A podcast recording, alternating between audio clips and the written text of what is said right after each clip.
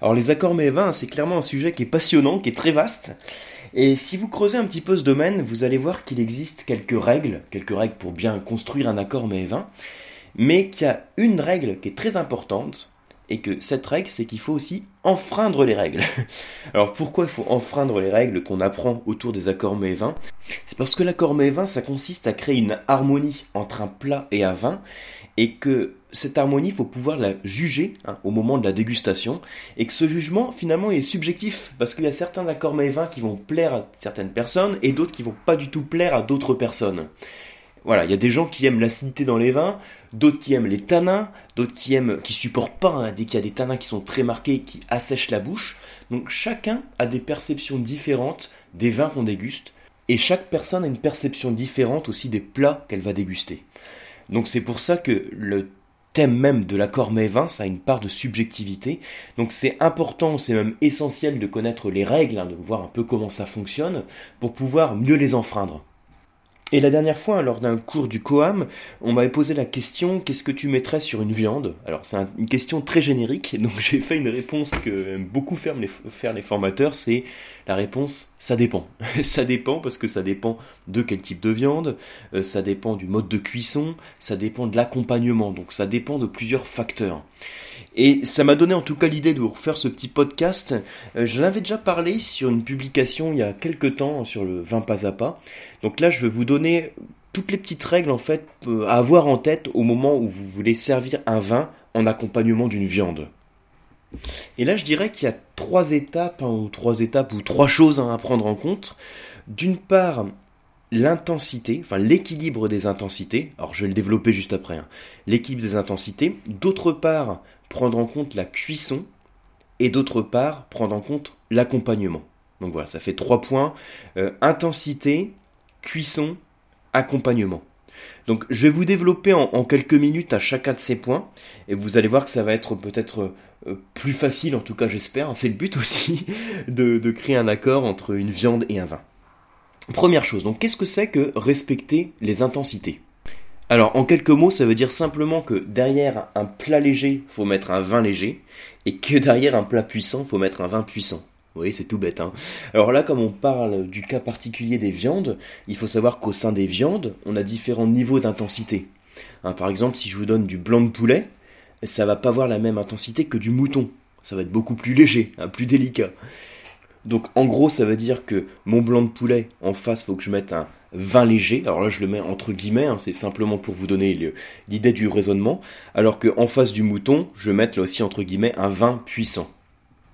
Alors, comme on parle d'intensité, il faut savoir qu'on peut donc hiérarchiser les vins en fonction de leur puissance, en fonction de leur intensité, du vin le plus léger au vin le plus puissant. Donc à la base, les vins les plus légers, c'est-à-dire ceux qui sont le moins persistants en bouche, hein, qui vont le moins saturer vos papilles, ça va être de manière générale les blancs secs, c'est-à-dire les blancs qui n'ont pas de sucre. Alors je mettrai même aussi les, effervescents, hein. donc euh, on va dire les créments, les champagnes, les blancs secs. Ensuite, les vins qui vont être un petit peu plus puissants, ça va être encore dans les blancs, mais les blancs qui vont être plus corsés. Ensuite, toujours en montant en hiérarchie, hein, en hiérarchisation d'intensité, c'est un petit peu lourd comme expression, mais voilà, en allant du plus faible au plus fort, on va passer au rouge.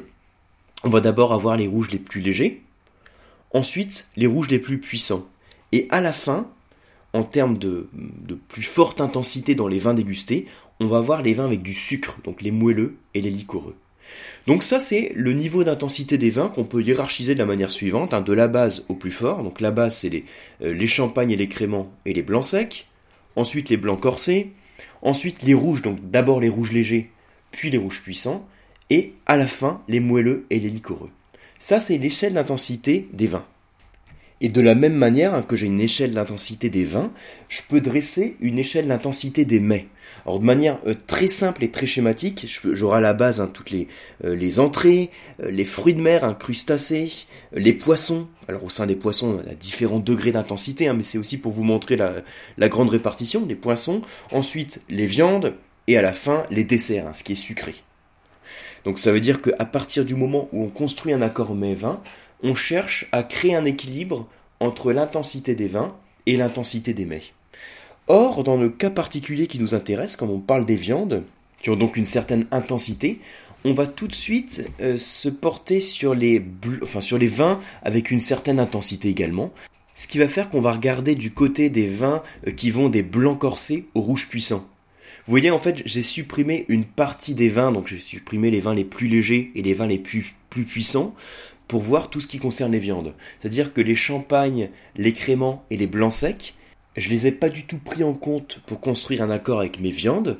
Et de la même manière, les vins liquoreux, les moelleux, je les prends pas non plus en compte parce que je considère que ce sont des vins trop puissants et qui vont, de manière générale, pas faire de bons accords avec les viandes. Alors bon, je fais une parenthèse, hein, c'est une généralité que je vous donne, hein, parce qu'on peut faire des accords avec des blancs secs et avoir des choses qui nous surprennent, et de la même manière, on peut faire des accords de certains, certaines viandes avec des vins liquoreux et faire des choses qui soient euh, très cohérente.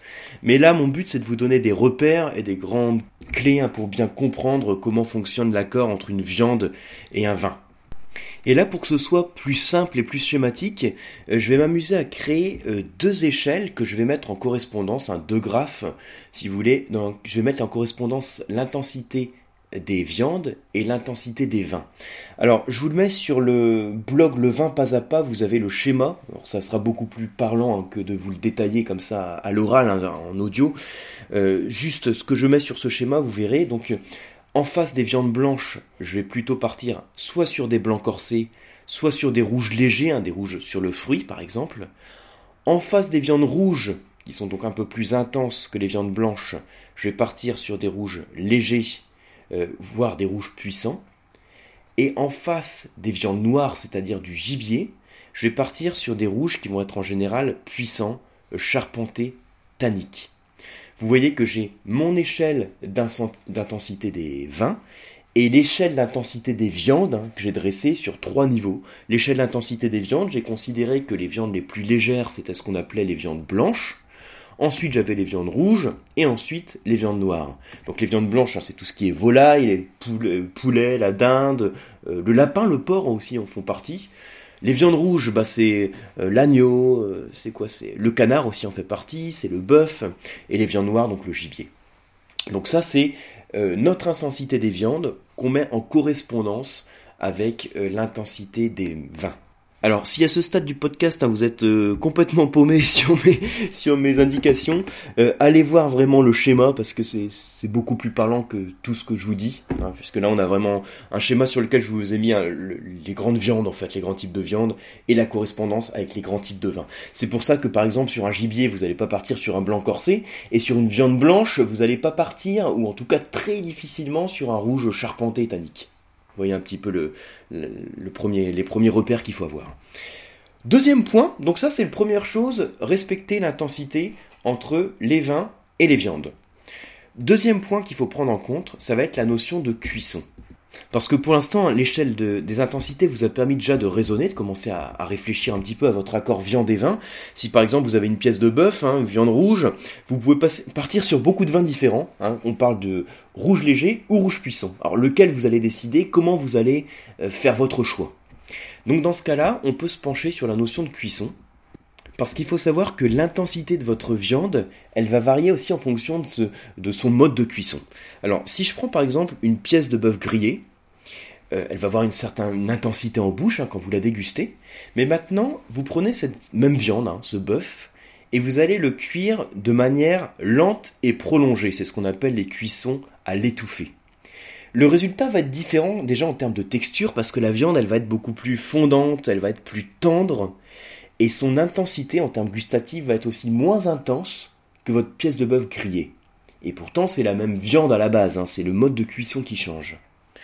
Maintenant, je prends encore ma viande et je prends un cas extrême, je la fais pas cuire du tout, donc c'est les tartares. Alors là, elle va être encore beaucoup plus délicate. C'est-à-dire que, en fonction de l'intensité de la cuisson, vous allez, jouer sur l'intensité du plat. Et là, je peux également établir, si vous voulez, une classification des modes de cuisson en fonction de l'intensité finale de la viande.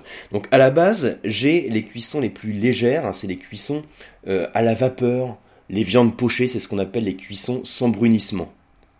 Ensuite, j'ai les, l'autre extrême, j'ai les cuissons avec brunissement, donc tout ce qui est grillé, rôti, tout ce qui est frit. Et entre les deux, j'ai les cuissons mixtes, comme les ragoûts par exemple. Alors les cuissons euh, avec brunissement, est plus forte, c'est ceux qui ont une température élevée, en tout cas euh, au moins au début, mais la viande a subi à un moment une température élevée qui a pu provoquer un brunissement de la viande. Euh, les cuissons, donc les plus légères sans brunissement, ça veut dire que la température est moins, élevée, donc vous n'avez pas de brunissement de la surface. Donc typiquement les cuissons qui sont faites dans l'eau, les petits bouillons ou vapeurs. Et les cuissons dont je vous parle, les mixtes, c'est les cuissons combinées. Vous avez un léger brunissement, mais ensuite on poursuit avec une cuisson lente qui va donner son, euh, son caractère au plat que vous allez déguster. Alors regardez sur le blog, hein, je vous mets là aussi l'échelle euh, des différents modes de cuisson en fonction de l'intensité de la viande au final. Alors vous allez me dire, bon bah super, j'ai différents types de cuisson, maintenant comment je raisonne de manière concrète au moment de choisir le vin? Eh bien c'est simple, je vais simplement voir à quel mode de cuisson j'ai affaire, à quel degré d'intensité, et donc qu'est-ce que ça suppose sur ma viande au final, et donc sur le choix du vin. Et là, pour faire très simple, hein, je vous mets là aussi un schéma. Je vous dis, hein, il faut absolument regarder les schémas sur cet article. Hein. Donc si vous écoutez le podcast dans votre voiture ou, autre part et que vous n'avez pas le schéma sous les yeux, bon bah n'hésitez pas à faire un tour pour voir le schéma. Euh, en gros, ce que vous y voyez, c'est que vous faites un premier choix euh, de votre vin en fonction de la viande. Donc je parlais du bœuf par exemple tout à l'heure. Très bien, une viande rouge qui me fait pencher soit sur un rouge léger, soit sur un rouge puissant. Et là, je peux continuer mon choix de vin en fonction du type de cuisson. Si j'ai une pièce de bœuf grillée, donc le cuisson avec brunissement apporte de l'intensité au mets, je vais partir sur un rouge qui va être puissant. Mais si j'ai une cuisson euh, donc qui est beaucoup plus délicate, une cuisson à l'étouffée ou même pas de cuisson du tout dans le cas d'un tartare, là je vais plutôt partir sur un rouge léger qui va être sur le fruit, euh, peu tannique. Voilà, et déjà ces quelques repères, ça vous permet déjà de, construire un accord mets-vin. Mais après, vous pouvez aller, aller beaucoup plus loin en regardant en fait l'accompagnement que vous avez, ou les sauces éventuellement, les sauces d'accompagnement. Parce que c'est là où la notion d'arôme va intervenir.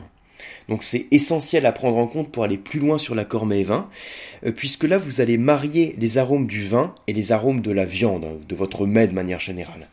Donc si par exemple vous prévoyez de cuisiner donc une poularde de Bresse, hein, donc avec un bel accompagnement sur une sauce à la crème et au morilles. Alors là, je précise qu'il est midi 40 hein, quand j'enregistre le podcast, alors je commence à avoir assez faim, surtout quand on parle d'accord mais vin. Donc je vais être le plus précis possible et le plus court possible. Donc euh, l'accompagnement sauce crème et morilles, ça veut dire que je vais pouvoir envisager euh, de faire un accord sur l'arôme de champignons que j'ai dans la sauce. Parce que imaginez si à la base je prends pas du tout en compte l'accompagnement, je parle juste de ma poularde, donc une, volaille. Euh, je raisonne avec le graphe des correspondances hein, pour équilibrer euh, l'intensité de la viande et du vin. Je regarde viande blanche et là ça me laisse quelque chose de très générique puisque je peux partir soit sur un blanc corsé, soit sur un rouge léger avec des tanins qui soient pas dominants. Bon, Comment je vais faire mon choix? Eh bien, si j'ai un accompagnement avec ma sauce crème morille, je vais partir sur un vin qui peut développer ce type d'arôme champignonné, donc on est plutôt sur des arômes dits tertiaires, hein, qui sont typiques des vins évolués. Donc ça va peut-être me faire partir sur un rouge avec des tanins fondus. Alors je peux partir sur un, merlot du Bordelais, un Saint-Émilion, un Pomerol qui a fait une dizaine d'années dans votre cave, où là vous allez avoir les tanins qui seront très fondus, et non seulement les tanins seront fondus, mais l'évolution va apporter aussi des arômes euh, de sous-bois, euh, d'humus, de champignons, et donc là on va créer une harmonie en termes d'arômes. Mais vous savez, dans ce cas, l'arôme avec le vin rouge au tanin fondu, hein, un petit peu avec ses, nuances tertiaires, euh, c'est pas le seul accord qui va convenir. Hein. Je parlais tout à l'heure qu'il y avait énormément de diversité de toute façon dans les accords mets et vins et qu'il fallait pas hésiter à tester. Mais là, je pourrais partir aussi sur un blanc corsé, mais euh, partir sur un blanc corsé qui va faire un beau mariage avec ces notes tertiaires euh, de, champignons qu'on a dans la sauce, ce côté crémeux champignonné. Vous pouvez prendre un chardonnay, un beau chardonnay de Côte de Beaune qui a fait un élevage en fût de chêne. L'élevage en fût de chêne va lui apporter du gras, de l'onctuosité et va faire des harmonies sur les arômes de crémeux et les arômes de sauce au morille. Vous prenez un beau meursault, ça peut faire un très bel accord mets vin. Et là encore, hein, sous l'article du blog hein, sur le vin pas à pas, euh, je vais vous mettre un schéma, alors que j'avais fait à l'époque aussi, hein, quand j'avais fait une publication sur les, euh, bah, sur les accords vin et viande. Donc je reprends le schéma, comme ça ça vous permet d'illustrer tout, tout ce que je viens de dire, et puis peut-être de l'appliquer plus facilement. Voilà. Donc j'espère que ces quelques repères, en tout cas, ça vous donne des clés, des, euh, des, des conseils pour mieux faire vos accords vin et viande. Comme je vous dis, hein, surtout n'ayez pas peur de tester, même je vous encourage à tester. Comme je vous disais tout à l'heure, c'est clair qu'il y a des règles qui existent, hein, il y a des petites techniques, il y a des repères à avoir en tête, et je pense que c'est essentiel de les avoir pour mieux s'en éloigner, mieux tester d'autres choses et mieux comprendre pourquoi vous allez avoir telle ou telle préférence lors des accords mévins. Voilà, en tout cas, moi je vous remercie d'être allé au bout du podcast. J'espère que vous allez pouvoir appliquer tout cela. Et j'en profite aussi hein, pour vous faire part du, lancement. Alors il y, a déjà, euh, il y a déjà quelques semaines maintenant, mais que j'ai lancé sur le site du COAM euh, la formation du WSET, donc Wine and Spirit Education Trust. C'est une formation diplômante au vin. Je l'ai lancé en formation à distance. Alors je le propose aussi en cours présentiel à Paris, hein, mais pour euh, alors si vous n'êtes pas à Paris, si vous êtes euh, même pas forcément en France, euh, je propose maintenant cette formation diplômante complètement en ligne. Donc c'est-à-dire que vous pouvez suivre les cours sur des modules audio et vidéo que je propose. Donc si vous êtes habitué des podcasts, vous ne serez pas trop dépaysé parce que c'est le même type de de formation. Alors bien sûr autour des des contraintes qui sont imposées par le WSOT, hein, puisque c'est une formation diplômante qui est élaborée de leur part autour d'un cahier des qui est très précis, donc c'est, on va rester bien sûr dans le cadre de ce diplôme, mais ça peut être une option intéressante pour vous si vous souhaitez obtenir un diplôme dans le vin et que vous n'avez pas la possibilité de suivre des cours, ne serait-ce que parce que, euh, voilà, comme je vous disais tout à l'heure, en termes géographiques, vous n'êtes pas à côté du centre, vous n'êtes pas à côté d'un centre de formation, ou bien parce que vous avez des horaires et un rythme, on va dire, en termes de timing qui vous permet pas de suivre des cours présentiels. Donc c'est une première, hein, ça n'existe pas, ça n'existait pas jusqu'à aujourd'hui, ces, ces cours à distance en français. Donc euh, voilà, depuis le lancement, c'est vrai que j'ai vu un, vrai engouement, donc j'en suis ravi. Et puis je reste à votre disposition si vous avez des questions, si vous avez des commentaires pour améliorer tout cela. Et moi je vous dis à très bientôt.